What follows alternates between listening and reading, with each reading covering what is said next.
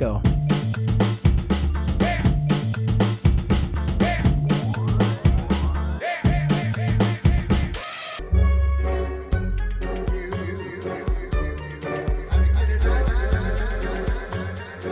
Bom dia, boa tarde, boa noite, Planeta Galáxia. Somos Obsessões, o podcast do Sessões. Estamos aqui mais uma vez, em mais um episódio. E hoje estamos com uma convidada especialíssima, Gabi Fischer. Gabi Fischer vai falar bastante sobre algo que ela trabalhou, ela esteve na produção da minissérie, né? Casão, um jogo sem regras, que acabou de estrear no Globoplay, e que a gente teve o prazer de ver e falar, pô, Gabi, você trabalhou no negócio, vem falar com a gente também. E ela super topou, muito obrigado, Gabi. Seja bem-vinda. Vende o seu peixe aí, Gabi, fica à vontade. Ai, que momento. Gente, um prazer estar aqui com vocês. Eu fiquei muito feliz porque quando o Vitor comentou assim: "Ah, vamos comentar, vamos falar sobre no podcast". Eu fui tipo aquela coisa do carioca, tipo: "Ah, vamos que a gente marca". Aí eu, ah, tá bom. E ele, tipo, não é sério. Eu fiquei, meu Deus, que responsabilidade. O que, que eu vou fazer? Socorro. Que rolê é esse? Mas muito feliz de estar aqui. De verdade. Bom, eu sou a Gabi Fischer. Nas redes sociais são mais dois R's, então todo mundo me zoa, né? Porque é Fischer. E sim, eu só tenho esse sobrenome, então não tem nem outra opção de correr. Eu sou cineastra, entrei na faculdade ali em 2015, me formei em 2018.2. Foi um caminho de quatro anos entre faço comunicação social, cinema não vai dar certo, então vou para jornalismo, então vou para publicidade. Tanto que eu trabalhei nessas duas áreas, efetivamente, profissionalmente, e assim, não era para mim. Aí apareceu a luz, que foi que, tipo assim, você precisa fazer cinema. Eu, eu sou formada nisso, né? Então vamos trabalhar com cinema. E conseguir, e consigo, e é aquilo é como qualquer outro trabalho, gente. As pessoas falam, ah, porque não dá dinheiro? Mas assim, tem advogado com problema, tem médico com problema, tá todo mundo com problema. E o importante é porque é isso, que tem dias que eu tava, fico xingando aqui sozinha em casa, N personagens, só que no outro a gente está se emocionando, a gente está rindo. E eu sou uma nerd assumida, no duplo sentido da palavra, tanto nerd para o lado geek, da força e por aí vai, tanto nerd de estudos, tanto que na época da faculdade eu fiz iniciação científica em cinema e literatura, então foi paixão à primeira vista. Então, para mim, é, qualquer projeto também vem como um estudo. E eu acho que isso é muito importante, não só o Vitor também está aqui, né? A gente faz parte do Clube do Crítico, então a gente estudar sobre cinema. E para mim é muito mais importante também por também estudar sobre cinema, já que é o que eu faço, é o que eu trabalho. Mas eu sempre acho, para qualquer área, você tem que continuar se expandindo e ouvindo outras opiniões e ver coisas que você não gosta ou que você talvez ache que não goste. E sou desde pequena cinéfila, fui criada através de filmes, tanto que acabei de sair agora da sessão do Top Gun Maverick, que foi um filme que eu vi pequenininha. Então, assim, fui apresentada aos clássicos desde sempre, gosto muito, sou também muito fã de séries. E hoje em dia está sendo muito interessante estar trabalhando com outros formatos, né? Que é o formato da série, não só com curtas metragens, com longas metragens. E vamos ver que papo vai dar, porque, gente, eu sou virginiana, então, assim, falar também é uma força minha. Eu vou ficar aqui horas, ó, então vamos lá. Obrigado, Gabi. Obrigado mesmo pela presença. E parabéns. Já vou falar de antemão, parabéns pelo trabalho. Nem sei exatamente o que faz um assistente de produção, nem um assistente de, de licenciamento, mas a gente vai perguntar sobre isso ainda. Mas só para quem ainda não sabe, é uma série de quatro episódios, super curtinhos, de 30 e 40 minutos no máximo sobre Walter Casagrande Júnior, grande ídolo do Corinthians, jogou na seleção né, brasileira, jogou no Ascoli, jogou no Porto, jogou em outros times também menores. Torcedor do time menor agora já. O São Paulo foi o que levou ele para a Copa. Só queria dizer isso, eu estudei, tá? Mas ele ficou famoso aqui, é no Corinthians, mano. Ah, vai Corinthians. Salve o Corinthians, o campeão dos campeões.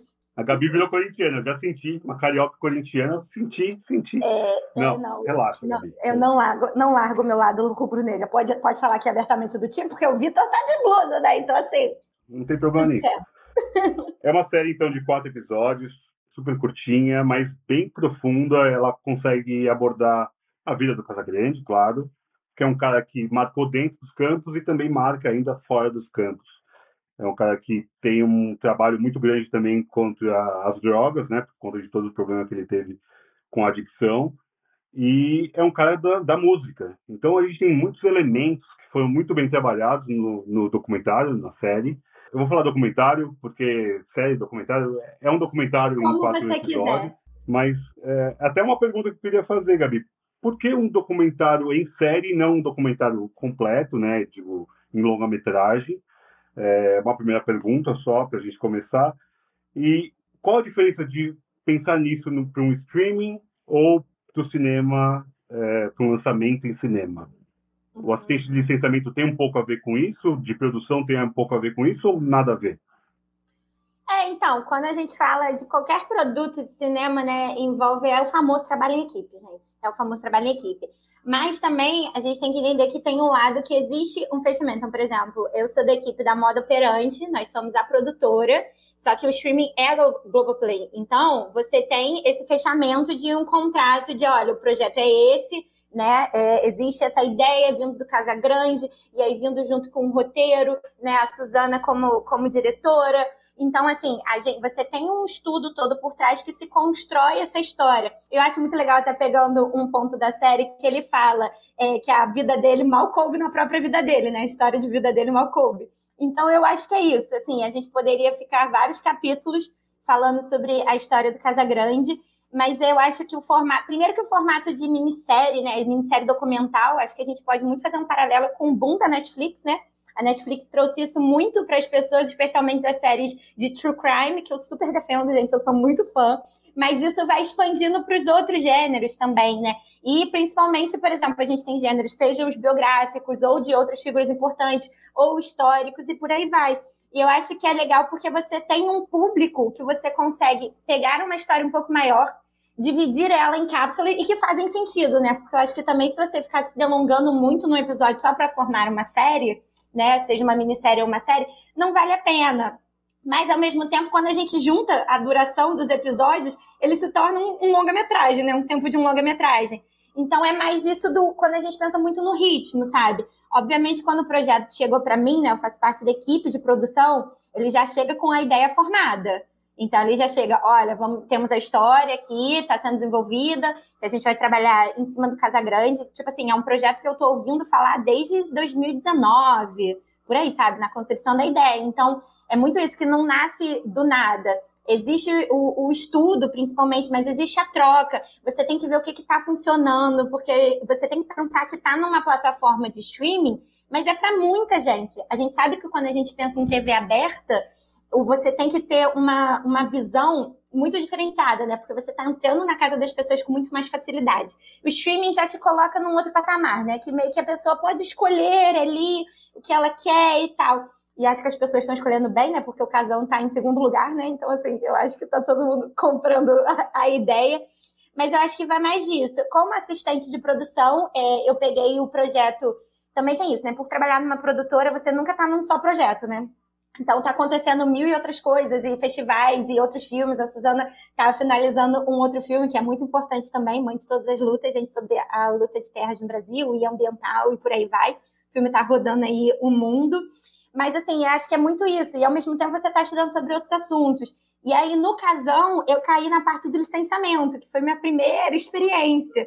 E, assim, socorro, que mundo é esse? O que, é que eu preciso fazer? O licenciamento é tudo que vocês veem de imagens, de personalidades, isso tudo a gente tem que correr atrás de autorização. Precisa comprar a imagem alta do e foto do Estadão. Tem a capa da, da Copa, né, do menininho chorando. A gente teve que ir atrás desse cara para pedir autorização.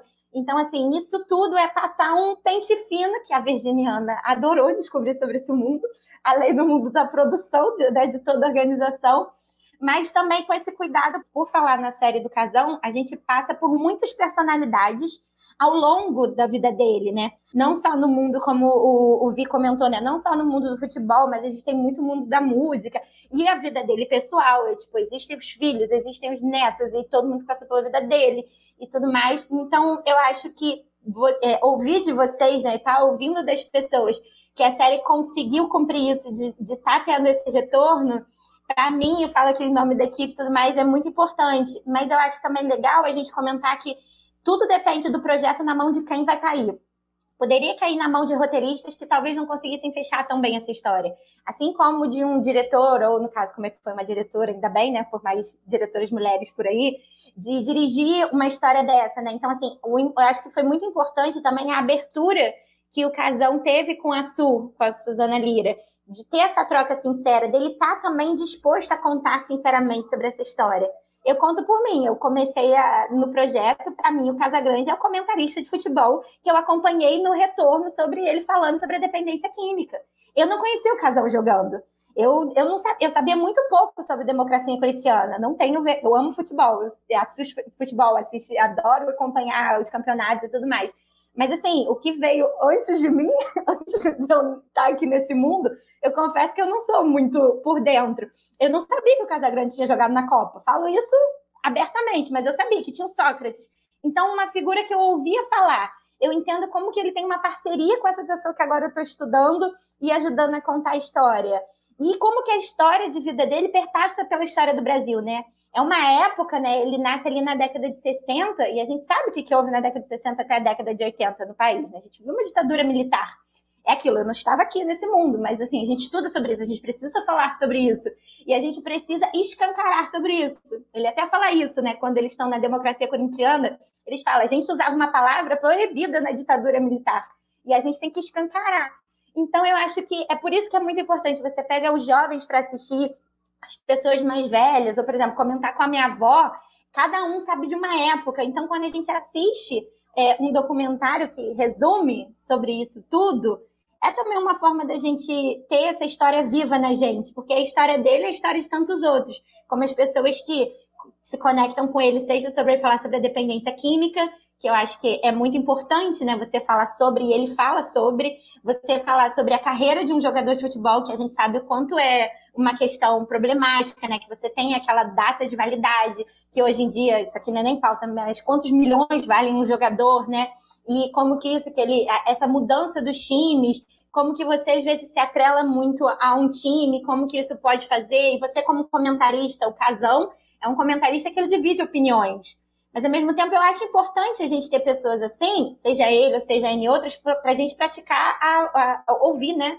E a fala também. Então, assim, você respeitar o outro, que é aquilo. O outro tem todo o direito, até o momento que ele, você chega até o direito do outro e para, e assim a gente continua. Mas eu acho que é sempre mantendo respeito. E eu acho que essa é uma frase que pode falar bem da série, né? O respeito, o respeito sobre essa história e pelas pessoas que costuram e perpassam por essa história, porque cada entrevista ali é só um pouquinho, né? Porque a ilha de edição, se tem uma coisa que eu super glorifico no cinema, é o montador. Que eu fico, se fosse eu, não teria opinião, eu deixaria tudo ali, eu ficaria horas ouvindo todo mundo, sabe? Mas ele precisa é, dar um ritmo, ele precisa pegar os momentos importantes e tocantes. E tem partes assim, porque, gente, foram N cortes de episódios. Assim, eu sei a série de trás para frente, eu. Mas é, é, bom por isso, porque a gente vê o que, que vai mudando, o que, que vai lapidando para chegar numa tentativa de um produto final que você fica com aquela, ah, poderia ter entrado isso, poderia ter entrado aquilo, mas eu acho que também é interessante para levar as, as, pessoas além, né? Então, assim, lerem sobre ele e pesquisarem mais sobre ele. Eu sempre falo que hoje em dia, a gente estuda isso até na faculdade, né? A convergência. Então, o que é a convergência? Você parte de um, um, uma mídia, né? Um produto e você vai para outras. Eu acho que isso é, é super válido e eu acho que o documentário tem muita potência de fazer isso. E eu acredito muito que a história do casão tem muita potência de fazer isso. acho que eu respondi essa pergunta, foi demais, não sei. Nossa, mas a Gabi fala bem demais, gente, não é? Olha, meu pai do céu. Amei, Gabi. É excelente. Bom, vamos rodar. Leandrinho, vai você, meu amigo. Fala um pouquinho do que você achou do doc. Vou perguntar pro Fernando depois se tem música ou não tem, mas só depois, porque o Fernando sempre fala, ah, não tem música, não tem música. Esse aqui, se ele falar que não tem música, a gente vai cortar ele aqui. Tá, depois. Então eu não, não vou falar da música. Você pode falar o que você quiser, meu amigo. Não, deixa pro Fernando. eu vim aqui para ouvir o Fernando. Tô ansiosa já, viu? Você está deixando ansiosa para ouvir ele. Curioso, diferente da Gabi, do Vitor, eu não sou uma pessoa muito ligada em futebol nesse momento da minha vida. Então, é, eu quero agradecer até ao, aqui ao, esse propósito, projeto Propósito Obsessões, porque senão eu não, não veria esse documentário, não, não esbarraria nele. Então, é legal ver uma coisa assim, sem esse olhar do, do louco por futebol, né? Aí você olha realmente a, a persona que está ali, as pessoas que estão ali. Embora, na década de 90, acho que eu acompanhei mais futebol, né? Aquela coisa de adolescente, jogar futebol, isso cria em você uma identificação até com os, com os meninos, né? Porque ainda é uma coisa é, masculina, né? O futebol é machista, é, é, homofóbico, é racista, a gente sabe de, de tudo isso, infelizmente. Sim, eu lembro que é, gostar de futebol, de certa maneira, me incluía em certas rodas. Então, é, tipo, o único requisito era gostar de futebol. Ok, tem uma turma. Era isso, isso acontecia bastante. E em alguns momentos da vida eu, eu gostei de futebol e gosto de futebol, jogava futebol, não tenho não tenho nada contra, mas tinha essa coisa do social entre os meninos. E eu sinto que isso também me incluía em certas rodas e vivi, foi bom, foi gostoso. Te trouxe mas... até aqui. E me trouxe até aqui sabendo, por exemplo, quem é um Casagrande, é, quem é um Rivelino, quem é um Pelé, quem é o Sócrates. É muito bom não ter ignorância quanto a isso. Aliás, meu nome é Leandro por causa de jogador de futebol. É, meu pai. Do Flamengo. Do Flamengo, inclusive. Certamente, Flamengo, mas, mas, então, na época, o Leandro jogava no Palmeiras, porque o meu pai colocou por causa de um Leandro que jogava no Palmeiras. Não sei quem é esse cara. Mas deve ser, não sei. Ele é, porque o Leandro, lateral direito do Flamengo, que foi um dos melhores laterais direitos da história, ele jogou muito pouco tempo porque ele se machucou muito feio. Mas ele foi um, um craque, jogou na, na, na Copa 82 junto com o Casagrande. A pista é boa. 82 a pista é, é boa. Porque é, olhar essa coisa da pessoa, gostar de ver as pessoas ali, sabe? É, o Juca Kfouri é um, é um, jornalista que, assim, ele é hiper respeitado.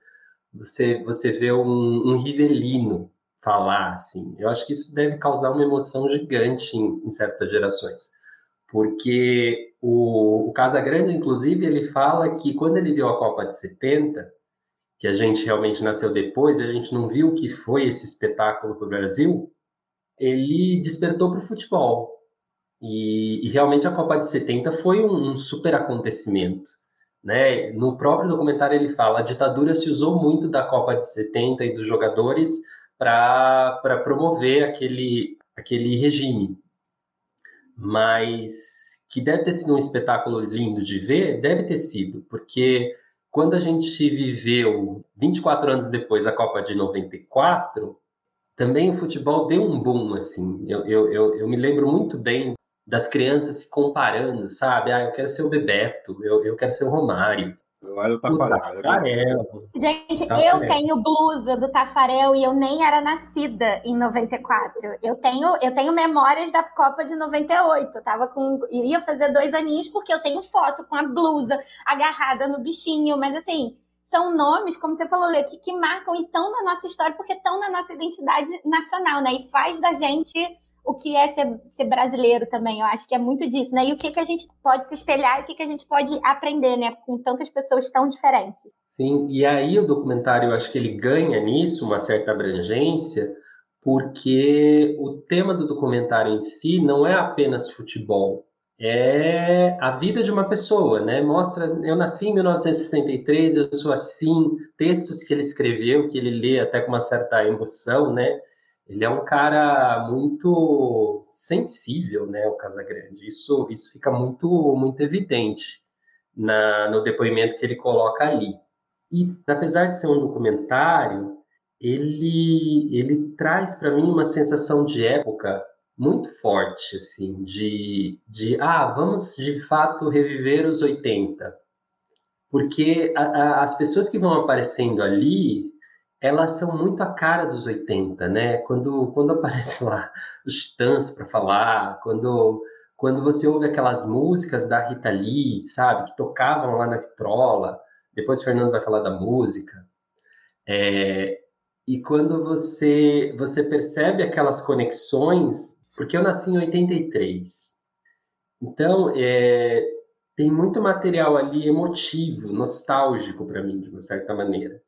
Né? Meu, meus pais, eles estão mais ou menos na idade do, do Casagrande, né? É uma geração que nasceu em 60.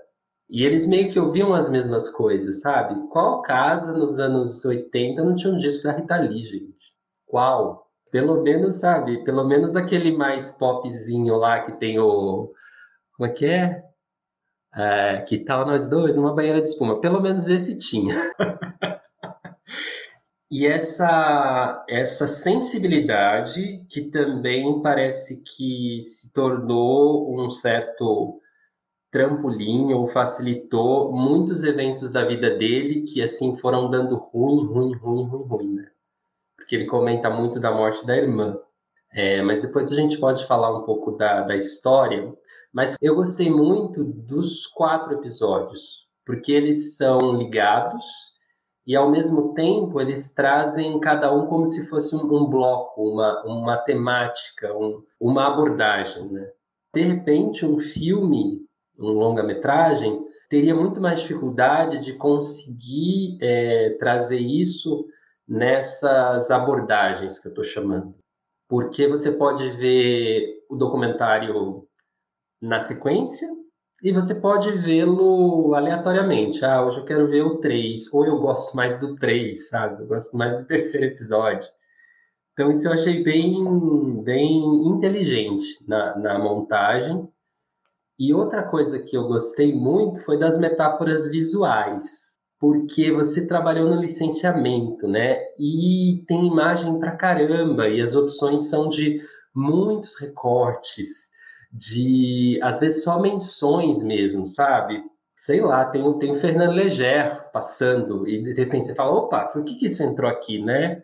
E aí você fala, ah, porque eles querem trabalhar mesmo essa metáfora visual dentro do que o Casagrande é, porque o Casagrande é um apreciador de arte, de cinema também. Isso fica muito claro, né? Não só de música. E aquelas referências também talvez sejam referências dele. E é isso, por enquanto, mas tem muita coisa. Vai lá, Fernando, acaba com a caretice. É, Fernandinho, para com palhaçada. Posso só complementar o Lê numa vai. coisa? É, que já que o Fernando vai abrir sobre a música, eu sei que a gente vai ficar aqui num, num grande rolê falando sobre a música. Minha cachorrinha querendo participar do podcast, não sei se vazou o sol. É, eu fico muito feliz de ouvir isso, de você falando sobre os episódios funcionarem também. E é interessante compartilhar que o editor, os editores são diferentes o, edi o Vinícius editou 1 e o 3 e o Vitor editou o 2 e o 4. Então, assim, são temas completamente diferentes, né? De aprofundamento, de você. Também é muito difícil você selecionar, né? Entre tantas coisas de uma vida de uma pessoa, né? Mas você selecionar isso, então, como que para eles também foi essa, fazer essa costura, né? De passar para momentos muito diferentes, né? Um é muito introdutório, né? A vida, como você falou, fala da vida pessoal dele. E aí o Vinícius foi lá pro 3, que é tipo assim, olha, ele tá saindo do Brasil e ele já tá num outro momento e a gente vai começar a falar sobre o, o, a vida dele com, com as drogas e como é que foi isso. O episódio 2, a mesma coisa para chegar no 4, que é tipo assim, agora já é um outro momento. Então eu acho que isso é muito legal de manter esse ritmo. Eu também sou super a favor dos episódios, assim como filmes que às vezes se dividem em capítulos, vale muito né, lembrar sobre isso que funciona muito bem. E o que você falou, concordo muito. Meus pais, é, meu pai é de 57, minha mãe é de 62. Então, assim, eu sou a pessoa que eu cresci na casa, minhas amigas me zoam que eu não sei o que, que estreou depois de Bon Jovi. Eu parei ali, entendeu? É, as coisas novas eu sou muito perdida, sabe? Eu sou essa pessoa que, que de filmes, sabe? Minha cultura é muito essa bagagem para trás. Então, eu, eu, eu acho que é muito legal também esse choque de gerações complementar eu, apesar de eu sou filha única, mas eu tenho 15 primos por parte de mãe. Então, assim, eu fui a mais nova. Então, eu preciso entender sobre esses temas. O que você passou na sua adolescência, eu passo dentro da minha família. Porque ou eu aprendi a jogar futebol, ou eu ficava de fora da brincadeira. Ou eu aprendi a assistir futebol, ou eu ficava de fora. Mas os meus primos tinham um momento de brincar de pole comigo. Então, eu acho que é importante ter esse equilíbrio. E uma coisa, até tem um, não entrou no corte, mas o, o amigo dele é, coloca o Casagrande como o herói roqueiro do futebol brasileiro. Tá bom assim? E eu acho que é um belo resumo, assim, tipo, quase um, um subtítulo. E de tantas vidas que estão dentro da Casagrande que perpassam pelas nossas. E eu acho que até isso, né? Somos de gerações diferentes, é, de gêneros diferentes, de orientações sexuais diferentes, por aí vai. E de locais diferentes do Brasil. A gente poderia estar também em países diferentes, mas de alguma forma de tocar em cada um, né? Então, como que a visão da equipe para construir tudo isso, eu acho que a gente fica muito com esse mérito de estar tá vendo, tocando nas pessoas de formas tão diferentes. E desses detalhes, desde as fotos de ser pessoal, as fotos que vão passar, as entrevistas, e claro, as músicas, né, Fer? Gente, vocês sabem de uma coisa? Eu no, no futebol, cara, eu era aquele cara, sabe quando vai selecionar os times e a galera, tipo, escolhe dois caras, aí o cara vai pincelando, ó, vem você pro meu time, vai você. Cara, eu era o cara que ficava por último, saca? E isso fudeu um pouco a minha adolescência, porque, mano, eu cresci com esse estigma de tipo, mano, você não sabe como é ser pego por último no time de futebol, saca? Então eu partilho um pouco do que vocês falaram, assim. É, inclusive, por exemplo, eu nunca fui um cara muito vidrado em fute, assim. Eu tinha que me adaptar a esse rolê na escola, tal, tentava fazer o melhor e sempre ficava por último. Mas mesmo assim, o impedimento, por exemplo, eu vinha entender na fase adulta já, que era de fato um impedimento. Porque é um negócio difícil, né? não é um negócio trivial, não. Não é trivial, velho, não é. Quem disser que é, tipo, mano, não sabe o que tá falando, entendeu? É, então eu não tenho muita coisa de fute, assim. Por outro lado, cara, o Casa, o Casão é um negócio tão gostoso, porque ele é um cara, é um punk rocker, né? Que joga futebol, ele é um cara rebelde. Eu gosto disso, gostei disso no, no documentário. Isso me saiu muito. Eu falei, porra, cara, esse maluco é um jogador de futebol foda, tá ligado? Ainda bem que reverenciaram ele, porque eu ia passar assim, conhecia um pouquinho da história dele, mas, tipo, nunca foi um cara que eu também me debrucei. E achei, adorei assistir os quatro, assisti na íntegra, numa, numa sentada só. Falei, não dá para parar agora. E foi ótimo, assim. E musicalmente, né, cara? Todas as músicas que, que dão nome aos, aos, aos, aos episódios estão na, na, minha lista do Spotify. Assim. Eu sempre volto para essas músicas. Assim. Tem a Janis, né? Take a Little Piece of My Heart. Depois tem o quê? Porque a gente é assim. Antes tem uma que é a é, é Happiness is a Warm Gun e a versão do Belchior. E a última lá, que é a do. Já. Não fale comigo, não fale pra mim, eu posso Soluços. chorar. Soluços. Mano, Jardim Macalé é uma parada muito foda que vocês pegaram. Obrigado por ter colocado esse som. Eu já ouvi esse som há muito tempo e sempre mandava pros meus brothers que curtem música. Mano, já ouviu essa porra? Já ouviu esse som? E é o som do caralho. Soluços é uma música muito boa, que ninguém conhece. E quando tocou, eu falei, caralho, me entenderam! Finalmente alguém colocou esse som, cara! Então, Gabi, eu queria agradecer você. Transmito um beijo gigante para a equipe da gente, porque tipo, vocês fizeram um trabalho muito foda, assim. Fiquei feliz também de ver é, a qualidade do, do, do, da produção, tá ligado? É legal saber que a gente tem profissional bom aqui no Brasil, que, na moral, não deixa, não, não deixa nada a desejar para a gringa. Isso é importante dizer, porque no cinema a gente é meio lá o sub do sub do sub, sacou? É um time de, da subdivisão no cinema, tá ligado? Pra usar a metáfora do futebol. É a segunda divisão, Fernando. Você não sabe nada de futebol mesmo. Nada mesmo, tá vendo? Da, é muito como que também a gente se vê, né? Porque lá fora eles olham pra gente com uma forma muito diferente. Inclusive, uma amiga minha, a Cat, do, do Clube do Crítico, me mandou, porque tá tendo um anúncio da Globoplay lá de Portugal, para Globo, tipo, a Globo Internacional. Então, eu acho que é isso, né? Da gente passar as fronteiras, né? Não só por ser uma personalidade que foi para fora, né? Eu tive a experiência, eu estava em Portugal, e aí perguntaram assim: ah, é brasileira? Eu falei, sou. Aí, ai, Glauber Rocha. Falei, gente, às vezes eu vou estar aqui no Brasil e a pessoa não vai saber quem é Glauber Rocha. Eu estava lá em Portugal e a pessoa sabe que é Glauber Rocha, cinema novo, então eu fico assim, obrigada. Dá um acalento no coração que a gente está no caminho. E agradeço em nome de toda a equipe, especialmente eu falo que eu fico muito feliz de ver uma equipe bastante feminina, né? A gente tem uma diretora, então assim, uma mulher contando sobre um jogador de futebol, que seria uma coisa que talvez há uns anos atrás a gente não teria, né? Então, assim, dá também dos streamings está possibilitando isso. E sobre as músicas, eu tenho só um pequeno parênteses. O Soluços não era a primeira opção de música pro episódio 4. Fala pra pessoa responsável por Soluços que esse cara, mano, fala aí, ó, o Fê falou, Mano, se você se Mano, se eu voto em você, tá ligado? Se quiser dormir aqui em casa, cola aí, é tudo nosso. Mano, o cara vai ter passe livre sempre. Eu sempre fico brisando, porque o Brasil, o Tim Maia falava que o Brasil, a melhor música do mundo é a música brasileira. Tim Maia falava isso, não eu. E, tipo assim, se você parar pra pensar e ouvir o som do Brasil mesmo, se pegar umas paradas bem raiz, mano, você vai chegar a uma conclusão muito foda. Que é muito próxima do Tim Maia, tá ligado? Você fala, caralho, essa música é muito boa. E aí os caras colocam essas coisas, essas pérolas que a gente tem em um documentário, eu acho que, puta, é muito bem-vindo, tá ligado? Muita gente vai conhecer Jardim Macalé a partir do, do documentário. É... Então eu adorei, adorei de forma geral, achei ótimo, não tenho o que comentar. E eu gostei muito também das transições em que passa as viagens, né? Vocês é, misturaram bem legal a, a, o lance das drogas e tal com a, aquele, os desenhos em si, né? Aquelas, uh, aquilo ali foi um negócio bem legal também, porque fica sensorial. Para mim, fica sensorial. Eu gosto de drogas, uso algumas, não todas. Não, não sou um casa, não tô ali, tô na, na segunda divisão também. Mas, mano, de vez em quando, né? Se tiver, vamos aí, pá, vamos. Mano, e aí no documentário, quando entrava essas cenas, assim, meio psicodélico, eu falava, mano, os caras mandaram muito bem, tá ligado?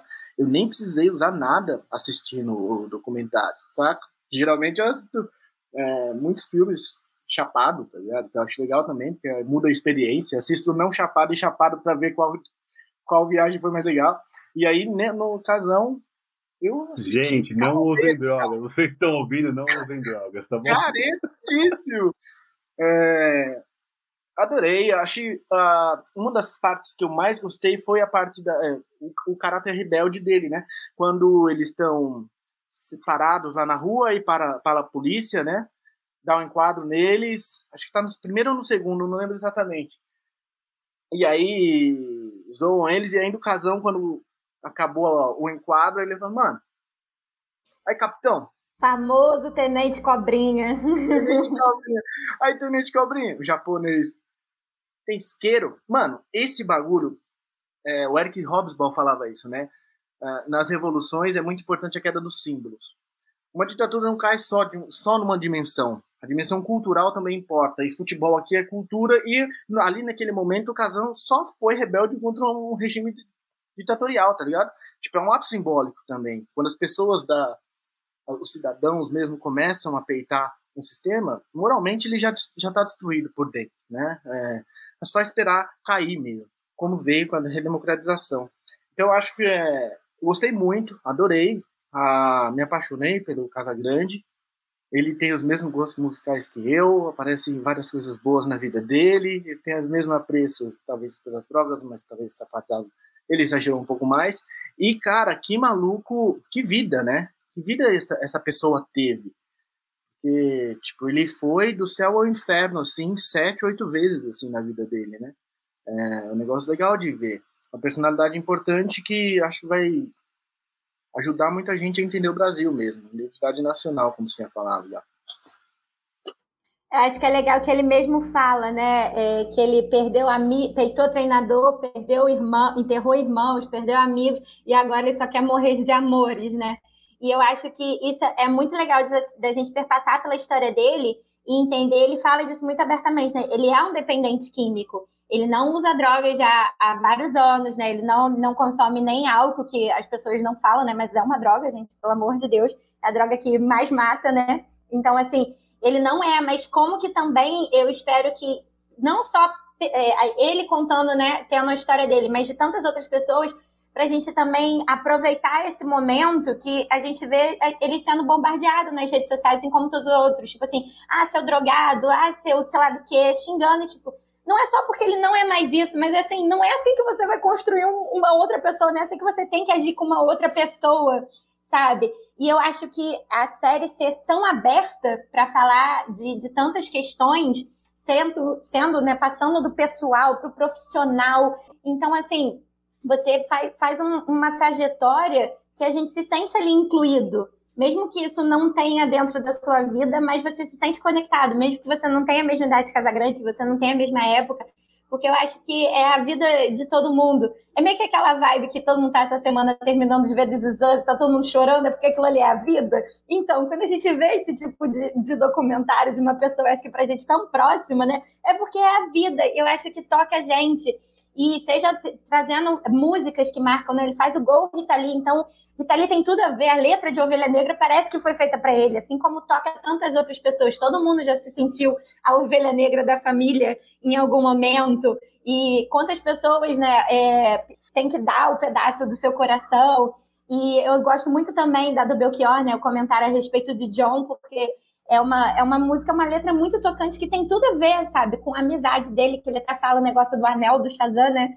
Que é, é isso, tem, tem certas relações nossas que a gente não consegue explicar em palavras. Ele, é, o Sócrates foi para ele muito mais do que o irmão. Assim como a gente tem pessoas na nossa vida que são muito mais, que a gente fala que é o que formam a nossa família, né? E eu acho que é bom a gente sentir também que o Casão é integrante da nossa família, de alguma forma, que a história dele também pode fazer parte e entrar para gente, você ouvir algum conselho ali, sabe? Alguma coisa que você precisava ouvir está sendo dita de outra forma. E eu fico muito feliz, de verdade, de verdade, comentando, tentando passar sobre tudo. E eu amo também as animações, Fê. Eu queria dizer que eu sempre, quando chegava, porque assim, nos primeiros cortes fica só assim, uma tarja, né? Sei lá, animação motion, aí você fica assim, tá, o que, que vai vir? Aí você vai ler no roteiro, tem uma descrição, né? Aí você fica tentando imaginar. Aí quando chegava, eu ficava assim, gente, não é possível que fizeram isso. Gente, não é possível que fizeram dessa forma. Eu amo a dos demônios. Para mim é sensacional a dos demônios. E eu acho que é muito isso a potência de. A gente até aqui tá num podcast que a pessoa também pode assistir, né? Então depende se ela quer olhar para carinha, para as nossas carinhas ou se ela só quer é, ouvir. Mas quando a gente fala de audiovisual, isso tudo perpassa, né? Então, você tem que estar conectando a pessoa ali pelo que, que ela está ouvindo, pelo que, que ela está assistindo e como que cada sentido tem que fazer sentido no todo, no produto como todo, em todas as cenas. Então, eu acho que é isso que potencializa, né, o, o um, um, produto nesse sentido, né, porque acaba, gente, é, é obra-produto, acaba chamando de produto porque é, é trabalho, mas é uma obra-prima, com certeza, e tudo mais. E eu acho que é muito importante essa conexão da equipe e ter essa abertura de ouvir todo mundo, é isso que eu tô comentando, tipo, a gente não era a primeira opção de música, e a gente também tem que entender, botando o pé no chão, que tem coisa que tava no episódio, olha, não pode cair porque não licenciou, não pode porque, sei lá do que, tem N motivos, então assim, isso chega para a diretora, a Suzana tinha que pensar, tinha que arrumar, e aí ela ouvir também dos outros da equipe, eu acho que isso é muito importante. E eu sinto que a diferença da gente estar tá comentando sobre isso é o reflexo do que, que foi todo esse caminho, de toda essa troca, sabe? Não só do casão de contar abertamente, mas dos roteiristas. É, o próprio que você falou, né? A gente está comentando aqui sobre personalidades. O Gilvan Ribeiro é uma pessoa que eu sempre assisti, sempre ouço comentando e leio sobre. Então, quando eu vi lá que ele estava vindo para a equipe como né, ajudando no roteiro, eu ficava assim, gente, não é possível. Então, é, para mim também foi muito legal nesse lugar, sabe? De, nossa, são as pessoas que eu assisto são as pessoas que o próprio Casagrande, eu assisto ele comentando. Eu estava assistindo o Casão, vendo um dos últimos cortes e estava na minha TV de casa, home office, obrigada. Estava passando o jogo da seleção feminina e ele era comentarista, então dava um bug assim. Eu falava, cara, calma, é muito Casagrande na minha cabeça também. Mas eu acho que, que é isso, comentando um, um pouquinho. E eu só estou muito feliz de ouvir os comentários. Vocês podem ficar aqui vários dias falando, tá? Vitor, único que veio uniformizado eu nem lembrava que o Vitor era corintiano mais. Para mim, ele já tinha migrado para a Lusa e tinha ficado na Lusa. É, eu lembro dele, dele ele curtia portuguesa, não era, Lê? Eu ia muito é. nos jogos da portuguesa mesmo. Ia É, tem fotos dele, inclusive, entendeu? Então eu não sei se essa camisa aí da democracia corintiana é tão. Tá ligado? Não sei. Tem minhas dúvidas. Foi, foi uma época controversa do Corinthians, como várias outras, né? Inclusive, né?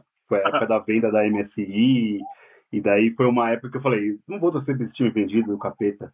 Eu vou ver o jogo da Portuguesa, que é um time que todo mundo gosta aqui em São Paulo. Deve ser tipo Bangu lá no Rio de Janeiro, algo do tipo, vai fazendo uma, uma comparação um pouco mais para Gabi entender o que é a portuguesa aqui. Lá tem a portuguesa também do Rio, mas acho que a portuguesa do Rio é bem menor do que a portuguesa de São Paulo aqui. É, a, minha relação é Corinthians, né? É Corinthians e Zona Leste. Eu sou do Tatuapé, do lado da Penha. Fernando mora na Penha, do lado do Clube Esportivo da Penha. é, mas ele não é da Zona Leste, ele foi para a Zona Leste né, depois de casado. É, então eu sou do Tatuapé, ele fala ali de lugares que eu passo na frente sempre. Celso Garcia, o Pilequinho, que é o bar que ele ia lá. É, e são histórias que eu ouvia muito do meu pai e da minha mãe, que são corintianos roxos. Meu pai não mais, né? Que Deus tenha. É, mas eu sou corintiano graças ao meu pai. A minha relação com o Casagrande sempre foi. E eu vi ele quando eu era muito novo, então ele estava no final de carreira, então já não era o Casagrande. Eu fui saber o que era o Casagrande depois, de ouvir histórias e de conhecer a história do, do clube que eu amo clube que eu conheço, que eu aprecio, que vou lá no clube, é, vou no estádio e quem é torcedor de um time ele se empenha em conhecer a história, natural.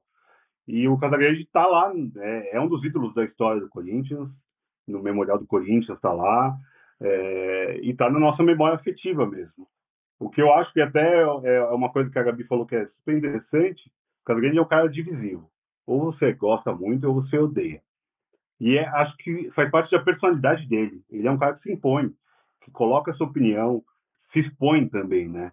E tem gente que prefere o cara que fica com o pé atrás, tipo o, Caio. E não estou falando mal do Caio. Há quem goste de A e há quem goste de B, tudo bem. É, eu prefiro um cara que vai lá e dá a opinião dele. Não fica tentando fazer pormenores. O cara grande é esse cara. Ele fala logo no primeiro que ele é um vivate, né? E é isso. Eu acho que desde novinho ele já é esse cara vivate. É o cara que que vai viver, ele vai ver intensamente tudo pro bem e pro mal. E o, que eu gosto, é, eu fiz a primeira pergunta sobre o, ah, por que não um filme, por que uma série? E eu concordo muito com o Leandro.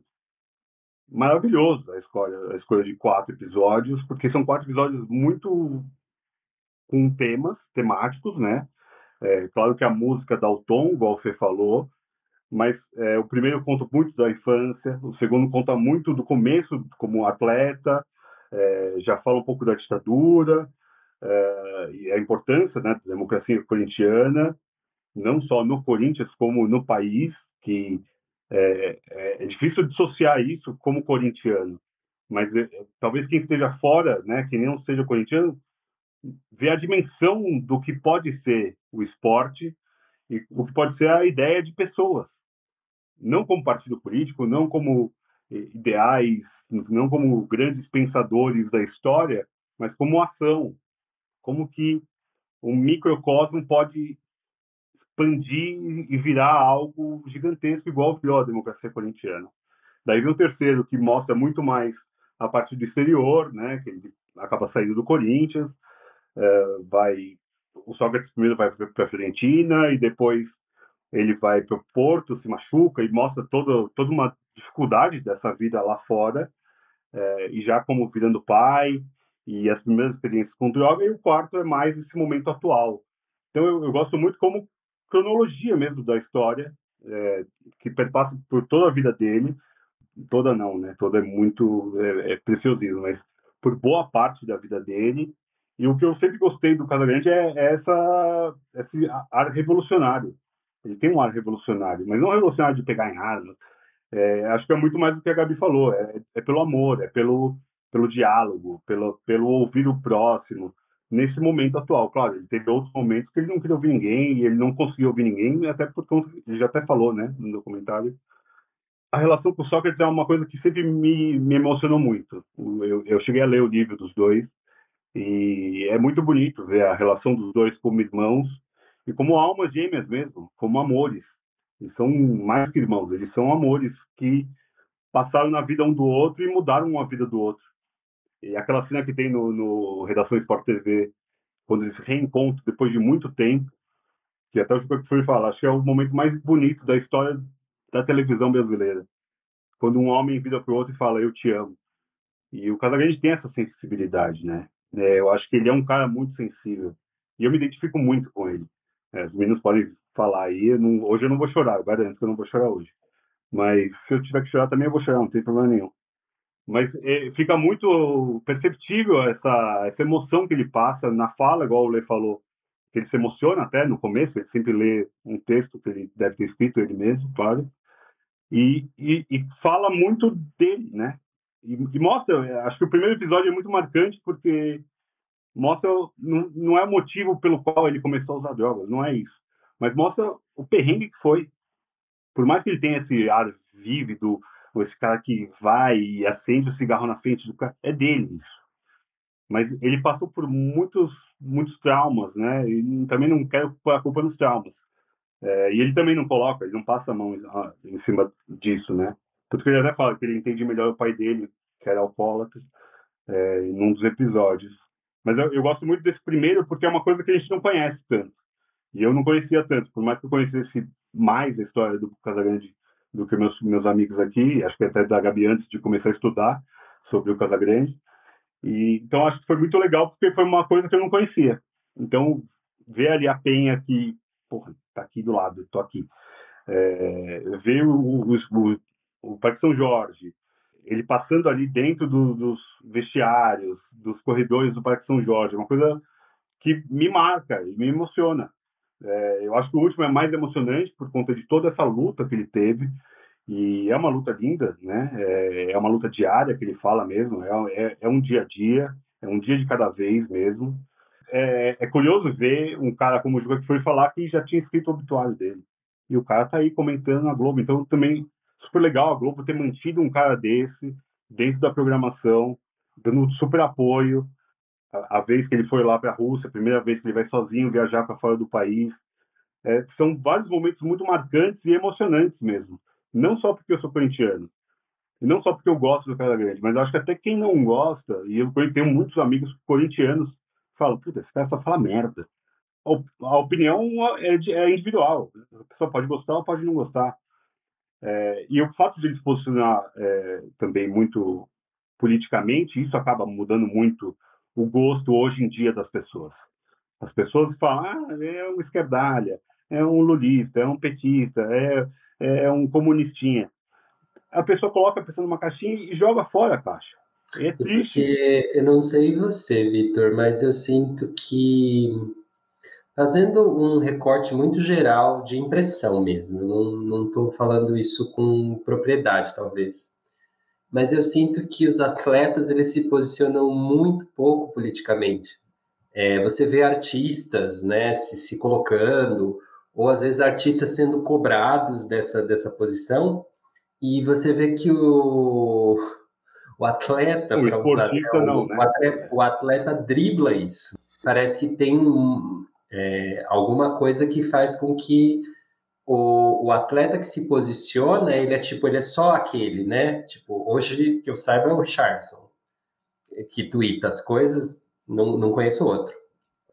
É, também. Que, que levanta uma bandeira, ou que fala, ou que usa a plataforma dessa, dessa visibilidade para dizer alguma coisa, né? Dizer o que pensa mesmo. Mas isso muito do lado nosso, progressista, estamos aqui em quatro progressistas, é, mas do outro lado tem bastante gente que se posiciona. Eu ia comentar isso, porque a gente vê para o lado, eu concordo muito com o Lê comentou, do, de personalidades, não se posicionar. E personalidades eu coloco os atletas, em geral, os jogadores de futebol, que eu acho que é isso. A gente vive um momento que precisa, gente, é aquela máxima de, de piadinha, mas neutro só detergente cara, é muito delicado o que, que a gente está vivendo agora, sabe? E, inclusive, a gente vê isso, atletas, quando, quando se posicionam, o que que deu, né? Por exemplo, teve a Carol do vôlei. Então, assim, o que, que tudo que aconteceu em cima da mulher, que a gente já pode, né? Não precisamos nem abrir essa pauta, né? Que, obviamente, foi porque é uma mulher que também é um também de uma atleta de um esporte que a gente sabe que não tem a visibilidade assim como um futebol tem, infelizmente mas que assim, que a gente, eu falo, cara, isso deve ser levado de exemplo, né? Essa força dessa pessoa tá ali e falar abertamente sobre isso. E quanto que é importante você é o reflexo, da mesma forma como a seleção de 70 foi por causa da uma inspiração para começar a jogar, mas a gente vê como essas pessoas são, a gente é espelho delas, é o que, que a gente escuta. Eu acho muito importante ele ser uma pessoa de, de opinião forte, até o que for e falar isso, né, no último episódio, que o casão é um forte. Eu acho que é isso, sabe? É um forte, mas para todos os lados. E é muito bom ele se posicionar. E eu fico muito assim das pessoas que torcem o nariz, de tipo, ai, o Casagrande é isso, é aquilo. Tipo, você não concordar com a opinião dele é um ponto. Você não ouvir ele é uma coisa completamente diferente. Da mesma coisa, eu adoro vários momentos do Caio Ribeiro, não, não nego isso, adoro os comentários dele, eu acho que as análises dele são muito boas, apesar de vários momentos serem bem engraçados, eu acho legal isso. Mas é bom ter um outro lado, por exemplo, um Casa Grande comentar junto com ele, ou outros comentaristas, para equilibrar isso, que é importante a gente ouvir os dois lados, até pegando, né, que são duas pessoas que já se bicaram. Mas eu acho que faz isso, sabe? São opiniões que a gente tem que ouvir, mesmo que seja sobre o futebol. Inclusive, o Casão fala isso, né? Juntando com o roteiro maravilhoso, que o futebol é como a vida, né? Então, assim, os 11 jogadores em campo, a gente tá em campo a todo momento. Eu acho que é por isso que é o, ao mesmo tempo, eu concordo também que futebol é o ópio do povo. A gente sabe, né? Seja pela política de, de pão e circo e tudo mais, seja pelo, pelo recorte, mas ao mesmo tempo, na própria série, a gente vê esse equilíbrio de dois lados, que o futebol é o ópio do povo, quando a gente está falando sobre a Copa de 70. Ao mesmo tempo, a gente tem a democracia corintiana, que assim, os jogadores, o voto do faxineiro tinha o mesmo peso de um voto de um Sócrates. Eu, quando eu ouvi isso, gente, eu não, eu não sabia, sabe? Eu não tinha essa, essa dimensão, não só por ser né? O que obviamente fazer esse recorte, mas né, eu sou uma pessoa que eu não sou ligada para o futebol, não estudei sobre futebol antes, eu não sou paulista para ter o Corinthians tão perto de mim, assim, né? Vamos colocar. O que eu sabia da Copa que o Casão foi, eu sabia que o Zico estava lá, entendeu? Aquela flamenguista, eu sabia que ele estava lá, mas eu não sabia do Casa Grande.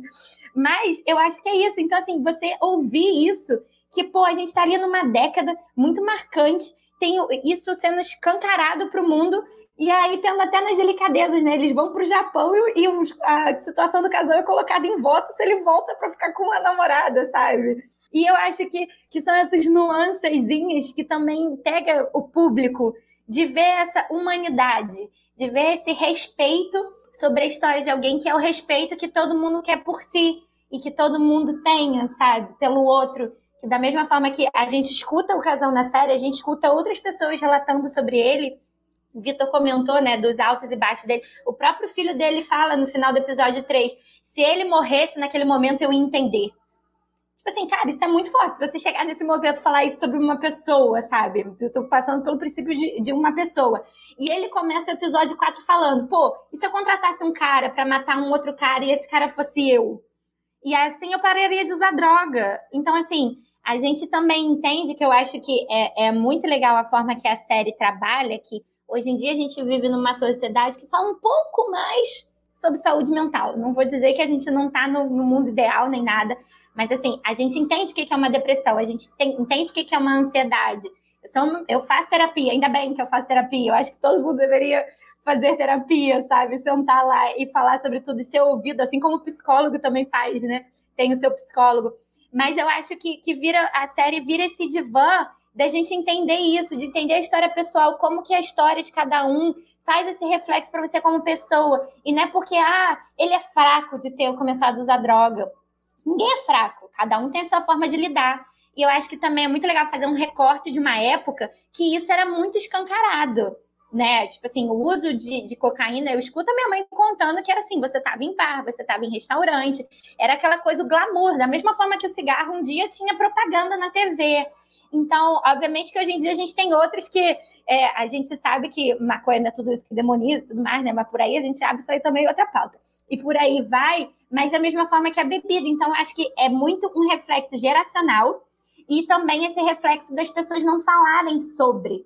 Então, assim, vai que de repente, é, eu não sei, a perda da irmã dele foi um acelerador, ele comenta, mas era uma pessoa que ele conversava, que ele se abria. Se ele tivesse outra pessoa na vida dele, teria sido diferente? Mas também, se a gente ficar colocando no em si o em si de todo mundo, a gente não é um filme que pode editar, tipo, não, corta, tira isso aqui. Se não deu certo, vamos para uma outra possibilidade.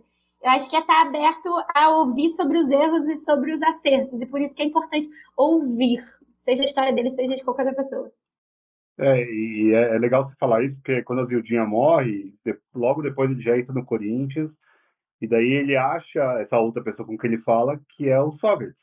Mas também é outro dependente né? Que ele acabou morrendo até por decorrência do alcoolismo depois, é, muito jovem também.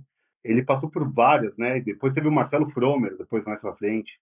Então ele passou por vários, várias perdas muito marcantes na vida dele, que acabaram mesmo, né? Estabiliza qualquer ser humano, né? Perder alguém que você confia tanto, ou alguém que está sempre ao seu lado. E ele perdeu sempre o, o pilar dele, parece, né? E, e, a gente falou sobre a democracia corintiana, tem a lógica de a democracia foi linda, né? Foi um, foi um movimento muito bonito, mas um movimento muito curto, muito rápido. Logo depois foi dissolvido. Claro, o, o Sócrates primeiro tinha feito aquela sobre a votação, né, é, de uma emenda e acabou, ah, se ganhar eu fico, se não ganhar eu vou embora. E logo depois perdeu, ele foi para Fiorentina. Logo depois, meio que tudo foi, né, foi calado, o Casão foi afastado, o Vladimir foi o único que acabou continuando ali, que era um dos pilares, né, os três pilares da democracia corintiana, o Vladimir continuou, mas sozinho ele não ia conseguir continuar aquela força, e certamente a, né, o pessoal lá de cima do Corinthians, a diretoria, não queria aquilo, porque acabava trazendo mais visibilidade para eles torta. Né? Era mais polêmica do que o jogo em si, porque se não ganha dentro do campo, é, é o futebol, é essa lógica. Não ganhou dois jogos, já manda embora, foda-se, não tô nem aí. E enquanto estava ganhando, estava ótimo. E daí você perde os pilares, sai, sai o, o Sócrates, sai o Casagrande, o Vladimir fica sozinho. Daí é, é muito legal ver ele lá no Porto, é, primeiro, né? Tem a, a, contusão, mas também foi o primeiro local que ele acabou fumando heroína, né? É, que acabou desencadeando muito mais forte, né? Porque ele já tinha usado outras coisas aqui, mas a heroína foi o, meio que a, a virada sobre a dependência química dele. Aí você começar a injetar, né? Ele fala muito isso. No, ele não queria ficar mais no Porto porque foi onde ele conheceu e, e esse outro lado, né? Também. E também é muito legal, um ponto de virada, porque a parte do Asco é bem interessante, inclusive. Não, do Asco ele é incrível, né? Porque ele acaba indo com um time menor, muito pequeno, na Itália mesmo, já é um clube pequeno, ele consegue até um, um bom êxito nos dois primeiros anos, no terceiro acaba caindo para a Série B e ele acaba ficando lá mesmo, acabando o contrato dele. Então diz muito sobre esse homem, né? Esse cara que é, tem palavra, né? Ele tem essa verdade, ele tem essa essa condição. Por mais que ele também, quando saiu do Corinthians, falou: ah, não quero mais ficar aqui, tchau. Foi tipo impulsivo. É, até quando ele foi para Caldense, não, não vou, não vai me colocar para viajar, eu vou para Caldense. Caldense é um, é um, é um, é um clube mínimo, gente. É, e ele certamente é o maior ídolo da história da Caldense também.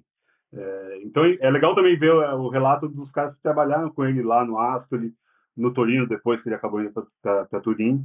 O, o, carinho, né? É a, aquela volta que ele vai com o filho dele para lá, para Itália, é ovacionado por uma cidade que, de um time pequeno, que é o Ascoli, e a, a galera foi lá para ver o Casagrande. Não foi lá para ver o jogo e o Casagrande estava lá. Não, foi ver o Casagrande. É, eu, não, eu não tinha a dimensão do tamanho que era o Casagrande para, o futebol, porque, como eu falei, eu vi o final da carreira dele. É, 94, ainda lembro dele ali no Corinthians no final da carreira. É, e eu achava ruim, porque ele já estava mal, né? Já tinha voltado de várias contusões. Então eu, eu cornetava ele ali. E daí depois o Corinthians começou a ganhar tudo e meio que acabou que também tudo bem a história dele. Mas foi o que eu falei, é, é, é muito bonito ver essa, essa evolução e essa revolução que ele faz da vida dele mesmo, né? Ele não é revolucionário só para fora, é uma revolucionário para dentro. É, a Baby é, é, é, um, é um ponto muito interessante que eu queria perguntar para vocês até. A Baby Consuelo, a Baby do Brasil. É, primeiro sobre o ponto da, da, presença divina que ela via ali, que ela precisava falar com ele, eu acho aquilo onírico até, acho é, uma poesia. E, e, esse amor que depois eles acabaram criando, né? Eles eram um casal que não faziam sexo. É, ele fez a Baby Consuelo dar um beijo depois de 18 anos, acho que é, acho que é 18 anos a, a fala aqui até falada ali.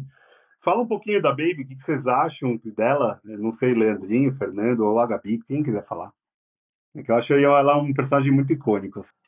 Cara, a Baby do Brasil, ela é um fenômeno da natureza, assim. Ela é uma, é, sei lá, ela é uma galáxia, ela é um, um troço. A, a mulher é maravilhosa. E já que você falou de Baby Consuelo, então vou fugir muito, porque assim, eu já vi a Baby Consuelo no palco e foi um show muito especial, porque era um dueto de duas maravilhosas cantoras, Baby e Elza Soares. E é inesquecível, porque quando você vê é, duas forças como essa e, e que se colocam num palco assim, a ponta daquele palco parece que vai cair. É muito poder, sabe? É muito, é muito. Sabe? Muito antes da, da palavra empoderamento, elas já estavam assim mandando ver, né? E, e eu lembro que tem a, a Baby imitando a Elsa, o que é sensacional também, porque a Baby tem recursos vocais que são incríveis. Ela tem uma amplitude vocal que ela vai, sabe? Ela canta a menina dança, mas ela pode cantar uma, um, um rock assim, numa, num registro, uma voz gutural. Ela é, ela é impressionante. E ela tem essa coisa de ser crente, né? E aí você vê que a contradição das coisas está só na nossa cabeça, né? De, das caixinhas. Porque ela é verdadeiramente crente, tipo, ela é super evangélica. E o barato dela é Jesus mesmo. E quando ela estava no palco também, ela tem essa coisa de oh Lord, oh, Jesus, sabe? Ela fica num torpor que é, é, sabe assim, é Jesus. E eu acho isso maravilhoso, assim, tipo, quebra com qualquer caretice ou com qualquer caixa de credo, de aparência, de, de maneira de ver as coisas. Então, por isso também ela era um par muito legal para o Casa Grande, porque os dois estão tão nessa nesse lugar ou nesse estágio de evolução, né? É, nem vou dizer humana, evolução como como bicho desse, desse universo, que são livres, sabe? E a gente fala que a gente quer liberdade, mas assim, liberdade parece que é um barato que ainda não cabe em todo mundo, sabe? O pessoal não chegou no estágio mesmo, para ser uma baby, assim. E aí você vê a mulher, assim, ela, ela é super jovem, ela tem uma carreira, tipo, musical, cara, que você fala, meu, quem é, quem é Baby do Brasil, meu? Essa mulher no mundo, tipo, todas as outras, você fala assim, que chegam perto, assim, rock and roll, tipo, essa mulher, ela tem que ser, sei lá, se, se a Elsa foi a cantora do, do milênio passado, talvez ela seja desse agora, sabe? Porque ela ainda tá aí.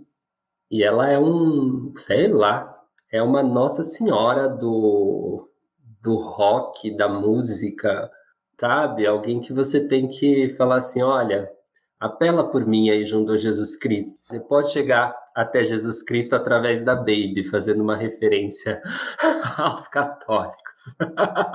Amen, Lord, hallelujah, que ela até fala isso na série.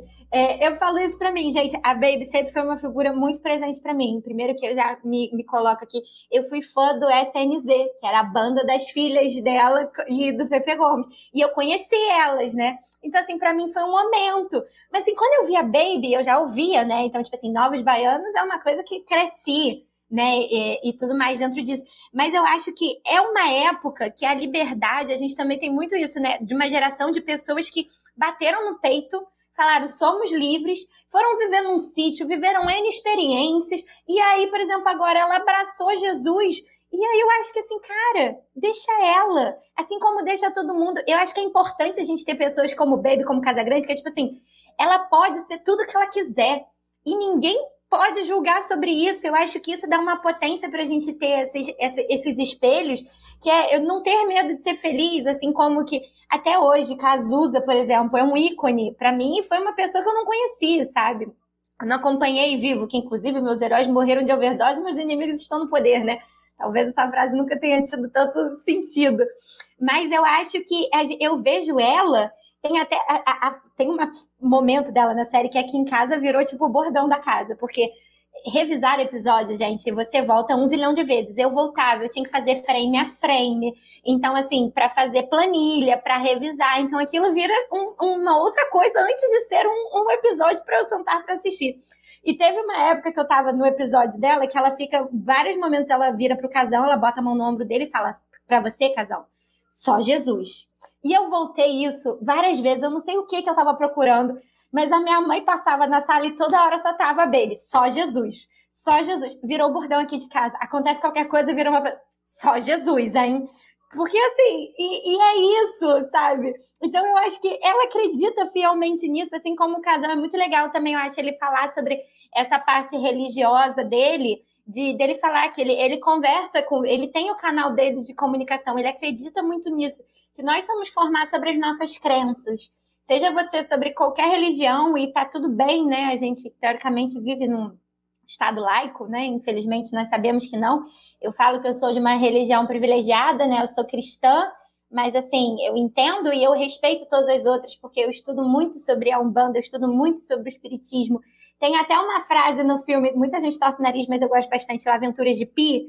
No início do filme, ele é uma criança que ele estuda sobre todas as religiões. E ele fala como ele pega muito de cada uma para ele criar a espiritualidade dele. E aí, quando eu escuto pessoas que seriam pessoas que eu nunca diria que falariam sobre espiritualidade, tipo Casa Grande, Baby do Brasil, sabe?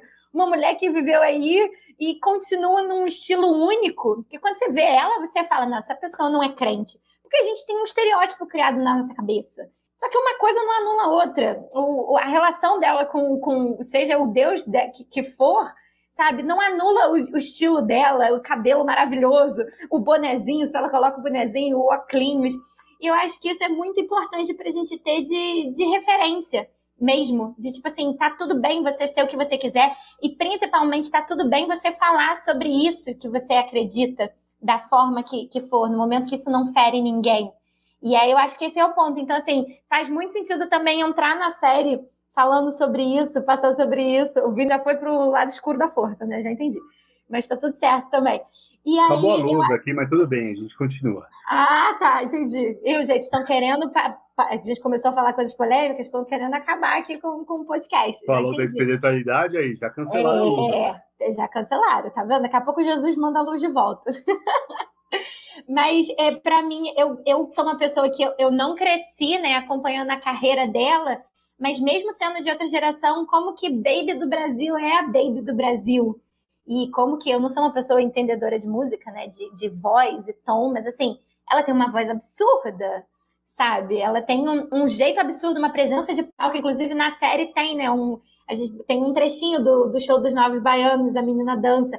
A, a pessoa tem um, um, Ela é um evento, quando ela chega, ela é um evento, sabe? E eu acho isso muito, muito legal. Eu acho que as pessoas poderiam, da mesma forma que a gente falou de de atletas, jogadores de futebol e atletas e outras personalidades se posicionarem, é, seja politicamente, mas eu acho que também está valendo se posicionarem realmente sobre o que elas são, seja sobre orientação sexual, seja sobre sua identidade de gênero e por aí, sobre seus gostos, que tá tudo bem você virar no, na rede social e falar, ah, eu amo The Doors, sabe? E todo mundo respeitar, porque alguém vai gostar, sei lá, do, do Titãozinho Chororó, entendeu? E não ficar colocando, como, como o Vi falou, né, tipo, em caixinhas, né?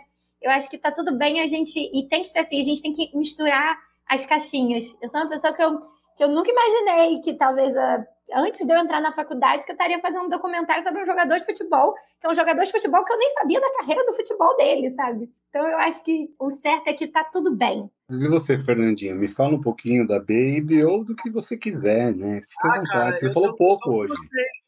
Eu tô com vocês, assim. O Leandro, Gabi, ele tem a capacidade de pegar uma cena e traduzir em poesia, assim, sabe? Tipo, ele é um cara super espiritualizado, é nosso mentor intelectual aqui do, do cast, nosso mentor filosófico, nosso mestre de yoga e tal. Não sei, não, eu concordo com tudo que vocês falaram, é isso mesmo. Eu tive as mesmas sensações, só que não tinha traduzido como vocês traduziram. É o primeiro filme, ah, olha, há um bom tempo, hein? É o primeiro filme que eu tenho. Eu sempre fico com o pé atrás, porque, tipo assim, eu não gosto de chegar numa conversa nossa sem ter alguma coisa para criticar do filme. Porque eu gosto, eu sou um iconoclasta, eu não gosto, não respeito nada, eu odeio, é, sabe? Contra a unanimidade sempre, né? É, eu odeio hierarquia. Já falei aqui que eu não gosto de Persona, é um filme menor, é um filme pequeno. O Persona do Bergman do Bergman da Bergman. O Godard, tem vários vacilos do Godard, é um trouxa, tá ligado? Não são todos filmes bons. Sim. Eu acho, eu acho que o Fernando fica vendo, sei lá, a minha rede social, a do Vitor, E aí fala, ah, ele gosta desse filme, então onde é que esse filme é ruim? Peraí, peraí, Vou peraí. pensar aqui. Não, mas é isso mesmo. Às vezes eu até falo, penso, cara. Mas tá com vergonha de falar mal porque a Gabi tá aqui. Não é, cara. É que, tipo assim, não tem o que Por falar. mal. favor, fale. Gente, isso também é importante. A gente está falando abertamente. As pessoas têm que sentir a vontade de falar: eu não gostei de tal coisa. Eu bato no peito que eu sou fã de Velozes e Furiosos. Então, tipo assim. E sobre N outras coisas. Então, tipo, tá tudo bem. E, gente, e tá tudo bem você assistir algo e no final você não gostar. Porque é- o bom é isso, existe aí coisa pra todo mundo, sabe? É isso. Eu tô me sentindo mal hoje. Sabe? Vai lá, aí é chato, todo mundo gostou do filme. Como assim todo mundo gostou do filme?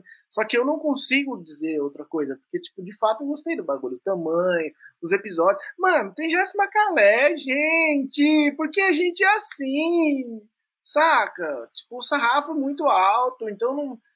É a primeira vez aqui em vários anos que eu não, vou criticar o filme. O resto. vou pegar Vários anos. Eu vou pegar esse trecho e vou botar como divulgação, sabe? De, tipo, não dá pra criticar. Eu vou falar Suzana, vou acabar aqui, Suzana. Acabei de participar de um podcast, eu ouvi isso. Muito bom, muito bom. É, é legal trazer, porque tem o, o Leão, que é um grande contestador da democracia corintiana, que estava lá dentro. E acho interessante ter esse contraponto, porque ele lá dentro ele já era um cara contestador.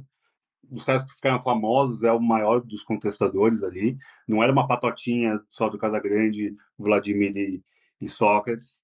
Tinha, claro, a grande maioria ali que eles conseguiam trazer para a parte da democracia, para a parte mais progressista, Zé Maria e por aí vai. É, mas o Leão sempre foi um cara, porque ele, ele é um cara muito grande, né? Ele é um grande goleiro, é um grande líder também dentro de campo, é, e um cara que sempre também falou tudo o que pensava. Ele sempre, até hoje, é um cara super polêmico. É, não, nem sei se é progressista ou é, é bozo, também não sei, também tanto faz. É, não quero colocar ninguém em caixinhas, porque acho que a ideia é sempre essa. Acho super legal isso mesmo. E, e o próprio Casagrande era sempre esse próprio alto contraponto, né? Ele é um cara que sempre se jogou muitas pedras em si, né? É, ele se expõe bastante. Então, acho que não precisaria ter mais contrapontos de pessoas falando mal, ou pessoas falando. Ah, é. e, e próprio os jornalistas, o Rock Fury, o próprio Celso Zelt, é, o, acho que o Trajano fala em algum momento também, é, sobre o como ele foi autodestrutivo em algum momento ali. Então, não precisaria do contraponto de alguém que não gosta dele, não precisa ter a entrevista com o Caio. É, nem, não é que o Caio não gosta dele como pessoa, é só porque eles tiveram a treta e televisionado, então é, ficou muito claro. Mas eu queria trazer um negócio para a Gabi, até antes de a gente caminhar para o encerramento. É, uma, umas partes que eu achei super legais e achei, putz, deve ter sido um baita trabalho, que é trazer os filmes que o Casagrande atuou lá no começo, deve ter sido um trabalho de, de achar essas coisas muito complexo, porque e, e trouxeram vários outros filmes da época sobre futebol, né, com várias imagens lindíssimas, me pareciam até imagens restauradas, não sei se já estavam restauradas ou não, mas queria perguntar tecnicamente mesmo para a Gabi como que foi achar esse tipo de filme mais antigo, uh, os filmes que o Casagrande atuou, é, como foi isso para a produção, mas se quiser falar sobre outra coisa, fala também. Uma coisa que, obviamente, foi um, um grande é, braço para a gente é, foi porque é uma série da Globoplay. Então a gente tem acesso ao CEDOC. O CEDOC é o acervo da Globo.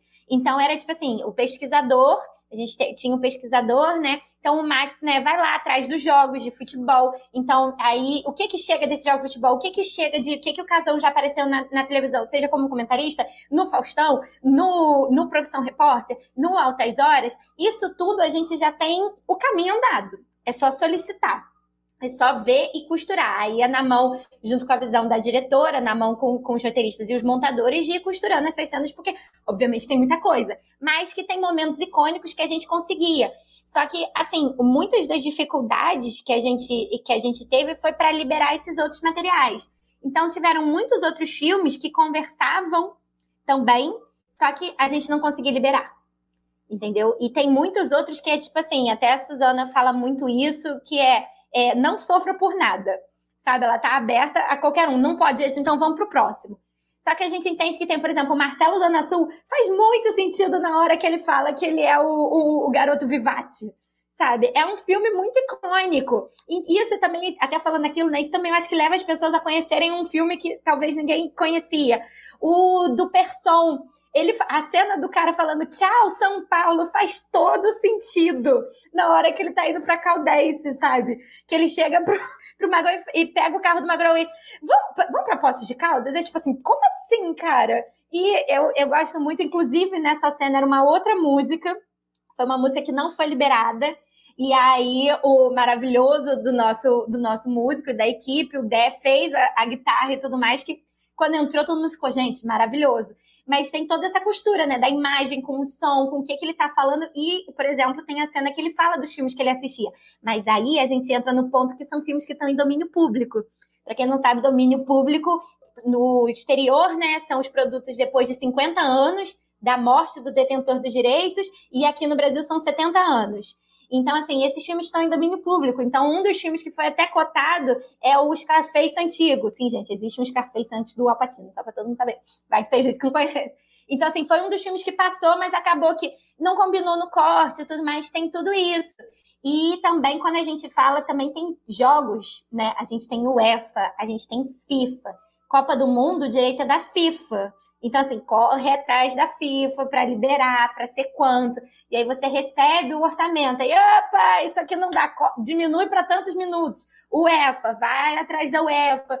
RAI, que é um canal que eu nem sabia da existência, a RTP de Portugal. Eu falei, gente, e eu trocando mensagem, sabe? A gente trocando a equipe, tentando falar. Então, assim, são públicas, tem... né? A RAI e a RTP são públicas, né? Não, e eles não têm um acervo organizado. Não. Então ainda tinha essa parte. E assim, tem coisas que tiveram que usar do YouTube. E, obviamente, a equipe de finalização maravilhosa exatamente melhorou a imagem e tudo mais, porque tem coisas que eles não têm. Você libera de tipo, ah.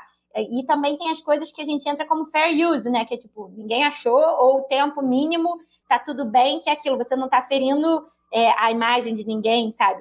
Mas, por exemplo, o Onda Nova, que é um filme icônico né, na cinematografia brasileira, que Regina Casé e tudo mais, várias pessoas participam do filme, a gente teve várias questões para liberar sobre pessoas que aparecem no filme. Então, quais cenas que poderiam ser, mas assim, faz parte da história do Casagrande, tinha que ter o filme, sabe? E também os filmes que você tem que você libera trechos, tem filmes que você consegue inteiro e por aí vai, mas eu acho que vai muito desse trabalho da equipe, dessa visão geral de o que, que faz sentido. A gente ouviu do Globoplay também, né? Porque eles conhecem o público, né? Eles sabem que, que tem um público que eles que você acaba. É legal quando. É tipo a Marvel quando abraçou a Chloe. A gente sabia que a Chloe ia trazer algo diferente para a Marvel, mas a gente sabia que a Marvel ia colocar alguma coisa dentro da Chloe. Então, meio que a gente, a Suzana tem o seu estilo como diretora, mas a gente sabe que a Globoplay é a Globoplay e por aí vai, sabe? Mas eu acho que é afinando e também no ver o que, que faz sentido na narrativa. E eu fico feliz de, de, saber que vocês prestaram atenção e gostaram dessas inserções, seja pelas fotos e tal, porque teve foto que foi muito cara, gente. Então, assim, dê valor para vários momentos. Gostei dessa parte aí dos direitos autorais. Eu acho meio injusto, né, a gente ter que correr atrás disso, ter tanto trabalho para conseguir imagens que, na real, é, pertencem à humanidade inteira, né? Tipo, não é só porque a FIFA gravou e tem. Eu não sei, eu, eu tenho um problema com direito autoral às vezes, sabe? Eu vou fazer um filme e vou usar essa imagem e depois eu não posso usar a porra da imagem. É super difícil, super complexo, né? É... Não, mas não sei, fala aí, Lê, você? Ah, eu tô, eu tô querendo ir pro top mesmo. eu quero saber qual é o filme que a Gabi vai falar. Então vamos pro top. É, vou começar com o Leandro, então. Leandro. Um, ah, comigo! É, o Leandro nunca começa, viu, Gabi? Só pra você entender. O Leandro deixa pro fim porque ele tem gostos muito peculiares, né? Quem nos ouve aqui, nos vê aqui, sabe muito bem disso. Sempre vem uma coisa muito diferente. Leandro, fala um filme, futebol e cinema, meu amigo. Tudo bem, adorei o tema. Dizer que os filmes que eu vejo que tem futebol, eles não falam diretamente sobre futebol. Esse que eu vou citar, um dos personagens é jogador de futebol e o pano de fundo do filme é a Copa do Mundo, porque tem um personagem que é muito importante no filme, que ele é dono da lanchonete. E como é que ele atrai as pessoas na lanchonete? Ele coloca os jogos da Copa do Mundo. E o filme é da Geórgia, e eles são loucos pela Argentina, e eles são loucos pelo Messi. É um filme de 2021 que é o que nós vemos quando olhamos para o céu, do Alexandre Coberizzi, que é sensacional. Eu estou apaixonado por esse diretor e mais, eu estou num momento de estar tá muito interessado nos filmes da Geórgia. Eu não sei se é um, um hype culturete, mas se você olhar no MUBI, vai ter um monte de filme da Geórgia, por exemplo. Se olhar no Imovision, vai ter filmes da Geórgia. E esse Alexandre Koberidze, nesse filme que está no MUBI, depois do filme tem uma entrevista com ele. E aí eu fiquei tão apaixonado por esse cara. Daniel tá com ciúme já, hein? Daniel tá com ciúme já. É, tem inspirações de, de, mestres, assim, sabe? É, você, você percebe que ele tem influência do, do Fellini, do Truffaut, de um Tatis. Tá tudo ali numa, numa nova leitura de alguém que que faz a referência ou que nem faz a referência, porque aquilo já parece que habita o diretor, sabe? Flui. É um filme solto, é simples, é sensacional. Eu tô recomendando esse filme para todo mundo também. Não é a primeira vez que você cita ele aqui, hein? Não é a primeira vez. É sério que esse moleque falou desse filme? É igual, antes, cara, só pelo nome. Ai, eu já. já Jorge, nossa, falei, caralho. Bom, enfim. Quem vai, vai de próximo? Vai você, Fernandinho, vai. Fala do time da Geórgia. não, depois a gente tem que fazer só um corte com a cara da Gabi quando o Leandro falou no dela. Eu não estava preparada. Eu fui, tipo, é... foi espontâneo, eu juro. Mas eu anotei a dica. Eu amei. É, sempre por isso que ele é café com leite fica por último. Como eu ficava para ser escolhido para os jogos de futebol. Quando é um só, tem que falar o, né, the only one. Putz, então fudeu. É, já deixei claro aqui que não, não é minha, minha especialidade, entendeu? Eu sou especialista em outros assuntos, mas assim, falar depois do Leandro, um top 1 aí de futebol, eu gostaria muito de, de uma de trazer aqui mais para homenagear mesmo é, um filme que chama Para Sempre Chape, que conta a história da aquela triste história que a gente viveu, né? De que da Chapecoense e tal, do, do, do, avião que caiu com todos os jogadores e tal, um negócio bem, bem zoado, assim. Eu que não curto futebol, quando você acorda num dia e vê uma notícia dessa, tipo, alguma coisa passa dentro de você e fala, porra, mano, que fase, saca? E nesse documentário eles contam a história do, dos jogadores e tal, é super bem feito, super bem produzido também. Eu não sei onde tá, mas eu vou conseguir assistir um dia desses aí. Então, para sempre Chape, Desculpa não ser tão né, profundo, é, percussiente foi ótimo, foi ótimo, coisas do Leandro, mas é o que eu. Não, é incrível, Fê. É por isso que você está no time. Cada um na sua posição. E não é o último escolhido aqui, hein? Gabi, você, me fale um filme, cinema, futebol, você deve ter passado por uma porrada aí. É, se quiser falar menções honrosas, fica à vontade também, viu, gente? Passei. Mas eu posso, eu posso abrir para o outro futebol? Eu posso quebrar a regra de não ser o nosso futebol? Pode ser? Aqui, oh, oh, eu gosto disso. Eu gosto disso. Sempre que eles vêm com top 3 triviais, eu expando a análise e pego coisas que não tem nada a ver, mas relaciono, entendeu? Não, mas então, é porque eu vou dar uma expandida, mas ao mesmo tempo acho que eu vou dar uma, uma equilibrada, porque se a pessoa, tipo, já achou muito exótica do Leandro, o seu ela já se sentiu um pouco mais, é porque é legal também a gente comentar que eu, é, eu, assim como tantas pessoas, a gente vê muitas produções de esporte sobre outros esportes além do futebol, né? são, são histórias. Eu lembro até que sempre quando tem época de Olimpíada, esses filmes sobre esportes vêm muito à tona, né? E eu acho muito legal. Mas o que eu vou comentar de futebol é porque é sobre futebol americano, que eu acho que ah, também. Eu é... pensei que era futebol de botão. Ai, podia, podia ter trazido essa, eles me pe... Gente, eles me pegaram despercebida, tá? Eles me falaram isso no início, eu não vim nem preparada. A Virginiana nem estudou sobre o assunto. Tá entendendo? Aí vai ser sobre futebol americano, por isso que eu tô falando, eu tô equilibrando aqui, ó, no, no cinema pipoca. mas foi um filme que me tocou muito na época, porque sabe aquele momento que você vai pro cinema, você nem sabe o que, que você vai assistir, você só vê qual que é o próximo horário? Foi o filme Um Homem Entre Gigantes, que é um filme que é até estrelado pelo Will Smith. Só que por que, que eu gostaria de indicar ele? Porque a gente sabe o tamanho que é a NFL, a gente sabe o tudo que rola com os jogadores e, inclusive, eu estava ouvindo esses dias um podcast sobre o Hernandes, que foi um jogador de futebol que foi acusado de assassinato e tal, que tem até uma série na Netflix sobre ele que não é muito boa. Mas, enfim, a gente conhece também esses ícones e sabe como é um esporte que influencia muito crianças e, e tá na, na, né, na cultura de um país. Mas o filme ele conta a história de um patologista que é legal que já é, também ele não é dos Estados Unidos, né? Ele não é norte-americano, estadunidense que é interpretado pelo Smith, que eu acho importante a gente estar tá falando sobre o Smith, principalmente depois que tudo que aconteceu, que a gente sabe que se fosse entre duas pessoas, homens brancos, não seria da mesma forma que foi, que eu, eu não acho que está sendo justo com ele, não acho que os dois estiveram errados, mas ele é um super ator, ele é uma super referência para tantas pessoas.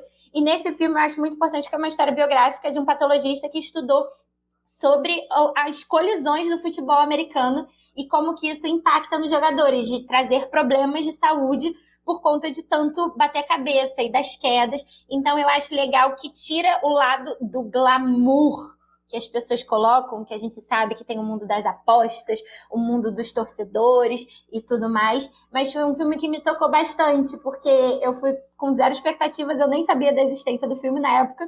Se eu não me engano, eu estava até googando aqui rápido para ver, mas ele é de 2015, então ele, tá, ele é recentezinho e ele está disponível na Netflix. Eu acho legal porque é uma história é, importante da gente conhecer e da mesma forma que você vê sobre esse esporte assistindo, né, o futebol americano, o futebol, nosso futebol, mas a gente entender as nuances que estão por trás dele e de tantas coisas que perpassam aí é um filme bem. Tá vendo domingo? Tá ótimo, vai lá, sabe? Então essa é a minha dica. Tá maravilhoso, Gabi. Tá maravilhoso. É um filme eu gosto também. Eu gosto muito de NFL também. Esse problema das concussões cerebrais é muito marcante mesmo. Acho que ele é de descendência nigeriana, não é? O médico, se não me engano. Exatamente. É. E tem, traz isso bem no filme, né? Como que as, é. a forma quando ele, quando ele fala que ele não é ouvido da mesma forma, né? Muito bom filme, muito boa indicação também. Eu vou ficar com. Como é um só? Eu tô com três aqui, mas eu vou fazer menções honrosas depois, tá bom? eu acho o melhor filme feito sobre um filme em ficção, né? Feito sobre um jogador é do Heleno, do Heleno de Freitas, que é o jogador do Botafogo. Um filmaço do José Henrique Fonseca. O Rodrigo Santoro faz o Heleno que também é um cara que passou por muitos problemas de drogas, anos 40, se não me engano, 40 ou 50. filme branco e preto maravilhoso. É dificílimo, né, reproduzir um jogo de futebol em, em cinema. Não é um esporte que você consegue ter tanta pausa, tem muita gente dentro da, da cena. É, não tênis, né? Filme de tênis é muito mais simples. Você filma um lado, depois você filma o outro. Então é mais simples de parecer que as pessoas estão jogando mesmo. Futebol tem muita gente ali, né? Então é, é, um filme que nem mostra tanto dentro do campo, porque acho que tem essa dificuldade mesmo, não tem jeito. As locações do Maracanã. É, é um filme grandioso mesmo para o cinema nacional, que é muito pouco visto e muito pouco falado também, talvez. Talvez, sei lá, poucos torcedores do Botafogo, a Gabi vai, vai gostar agora, é, é, aquele nicho do Botafogo, aquela galerinha que torce pro Botafogo, mas só tem torcedor icônico também, vai entender. Na época eu assisti porque era o Rodrigo Santoro, eu super assumo que eu fui ver porque era com ele, entendeu? Tá tudo bem. É, eu achei assim, um filme que eu vou falar, ah, eu lembro de tudo, eu lembro de ser muito bonito. Visualmente é um filme muito bonito, muito marcante o filme. É, e é uma história também de um cara muito importante naquele momento do futebol. Foi um dos grandes jogadores brasileiros, o Heleno de Freitas. Então, é, é, um filme que eu me lembro com muito carinho, assim. Mas como menções honrosas e para falar também de Corinthians, não dá para não citar o documentário 23 anos em 7 segundos, que conta a história do final da fila, né, de 23 anos, quando ele ficou 23 anos sem ganhar um título que é um documentário muito interessante, muito para quem é corintiano acho que é muito mais importante, mas para quem não é também consegue entender a dimensão de ficar tanto tempo na fila, com ótimas entrevistas e tudo mais. E não dá para falar não falar de O Casamento de Romeu e Julieta, que é um filme fofo, delicioso, É, Marco Rica tá lindíssimo no filme, como corintiano, né? É, e a Luana Piovani é palmeirense. E tem o Baragatti, tem cenas maravilhosas, tem falas maravilhosas. Então, para quem ama futebol, acho que não dá para não falar do Casamento de Romeu e Julieta e Boleiros, que também é um outro filmaço é, sobre futebol. Eu estou jogando em casa aqui, Fernandinho, né? Então eu estou no futebol, eu estou soltando aqui. Mais alguma consideração? Alguém que Leandro tem algum filme da Namíbia? Eu ia, eu ia falar, eu ia falar do Heleno, eu ia falar do Heleno. O filme que está na Netflix, que tem um tema futebol também, é A Mão de Deus, né, do Sorrentino. Eu ia falar, arrasou. Ah, falamos então. É, exatamente, conexão. Gostei, entendeu? Adorei. Eu ia falar. Porque acho que tá, tá, bem recente, né? Tá, tá, tipo, tava passando um catálogo recentemente. E foi um filme que, que me surpreendeu bastante, eu não esperava. Eu gostei. Bom, é isso. É, a gente falou de um, uma série documental na Globoplay, Casão num jogo sem regras. A gente aqui também não tem muita regra. Eu queria muito agradecer a Gabi. Gabi, muito obrigado pela presença. Foi maravilhoso o papo. Eu estou saindo extasiado, acho que meus colegas também. Foi muito bom te ouvir, foi muito bom saber da produção. Parabenizar você pelo trabalho e toda a equipe a Suzana diretora e todo o resto do, do elenco e né, pessoalzão. Casão também, um beijo, Casão, se estiver vendo. Volta, Casão, você é do Timão, fica aqui. É, Gabi. Eu quero mandar um beijo para o Serginho Groisman. O Serginho Groisman está em todos os documentários beijo. musicais e esportivos do país. Não um é, Gabi? ícone, um ícone. Gente, eu sou a pessoa que meu programa de sábado que me deixa feliz é assistir o Altas Horas. Então, assim, quando eu vi que ia ter entrevista do Serginho, vocês não têm noção. Eu gritava, falava, meu Deus, o Serginho! E o pior foi para botar o nomezinho dele no letra, né? Para eu mandar assim, como é que se escreve Grosman? Né, para ter toda a certeza para não ir errado, porque me sinto próxima, né, íntima, Serginho, né? É, é muito isso. Mas, gente, foi um prazer. Eu sei que eu falo demais, mas eu percebi que vocês também, então me senti abraçada.